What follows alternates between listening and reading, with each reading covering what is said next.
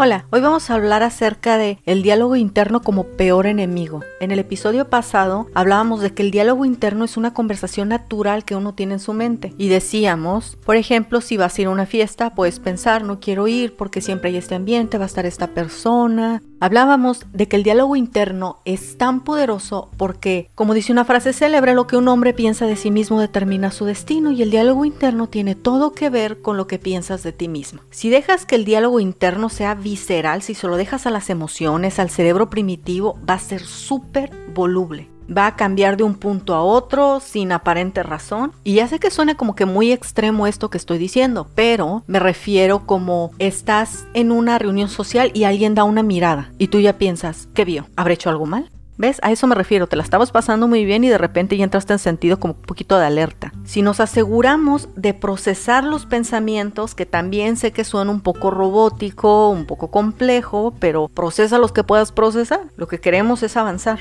Si vas procesando algunos de tus pensamientos, vas a poder ir controlando qué es lo que está sucediendo. Y últimamente vas a poder controlar un poco la dirección de tu vida en el futuro. Ok, ¿qué es esto? Primero, tenemos que darnos cuenta que no todo lo que vemos ni todo lo que pensamos es cierto. Todo es nuestra perspectiva, nuestra cosmovisión. Todos tenemos un parámetro general que es, bueno, cerebro primitivo, emociones, cerebro medio, relaciones con otras personas y el significado que le damos a las cosas, y la neocorteza, que es cuando ya procesamos más la información, solución de problemas, análisis, etc. Ese es como el patrón general de todos. Sobre ese patrón colocamos otro que ya son nuestras vivencias, experiencias personales, temores, etc. Todo eso es nuestra perspectiva, es nuestra cosmovisión. Cuando vivimos algo lo pasamos por nuestro filtro y muchas veces creemos lo que estamos pensando, lo que estamos viendo, lo que estamos diciendo y actuamos sobre eso. Y algunas de esas veces estamos equivocados. El número dos, tienes que conocer tus puntos débiles y la forma de pensar y cómo interpretas los hechos y tienes que encontrar un patrón. Es importante que encuentres el tipo de patrón. Todos tenemos un patrón de comportamiento. Tengo amistades que se defienden aunque no las estén atacando,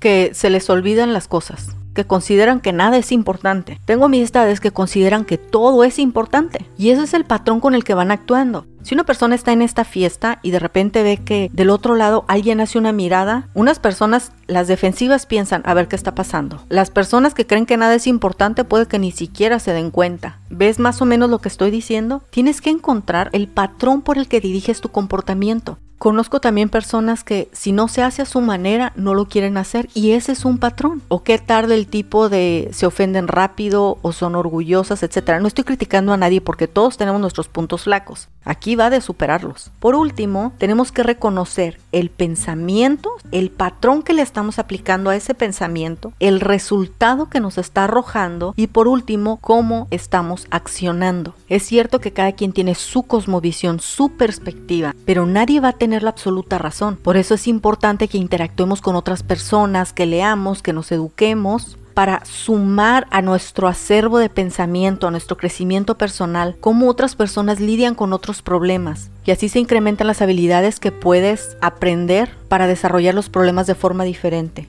un diálogo interno negativo realmente te puede destruir poco a poco. Es importante mantenernos abiertas a estar pensando, a estar procesando correctamente lo que está sucediendo, a tomar acción de forma positiva y proactiva hacia nuestra vida, a saber a dónde queremos llegar y qué cosas componen esa meta, Definitivamente un diálogo interno puede ser la causa de que pierdas oportunidades, de que pierdas amistades, de que pierdas sueños. Recuerda, todos podemos cambiar poco a poco ciertos comportamientos nuestros a fin de vivir una vida más plena y más feliz.